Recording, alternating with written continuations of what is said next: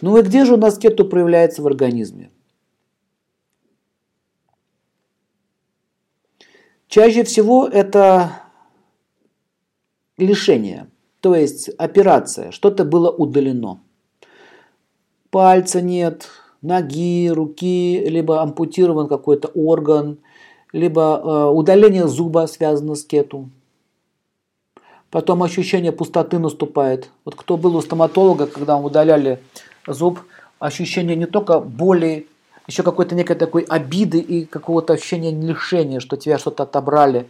Вот это состояние, вот это состояние кету. А вот сама боль, которую вы испытываете, это Сатурн. А инструмент, который резал, пускал кровь, это Марс. То есть поработало три планеты. Ну а когда выбивают зубы, еще обидней. Ну, это уже, да, последствия. Ну, лишенный, понял, да, глаза нет там, какая-то часть тела отрезана.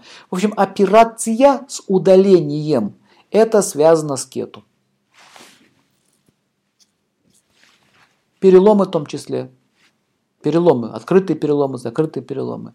Ну, вот такие болезни. Ну, э, например, э, какой-то орган прекращает свою работу.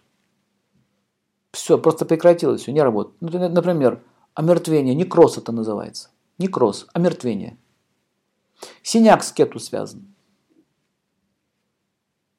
Вот почему многие э, бомжи э, синего цвета. Не потому, что они много пьют, а они синеют, потому что у них все, кету. А почему синяк? Ну, это некроз тканей мягких и так далее.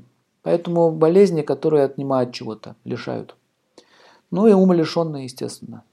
Основная идея слова лишение должно быть.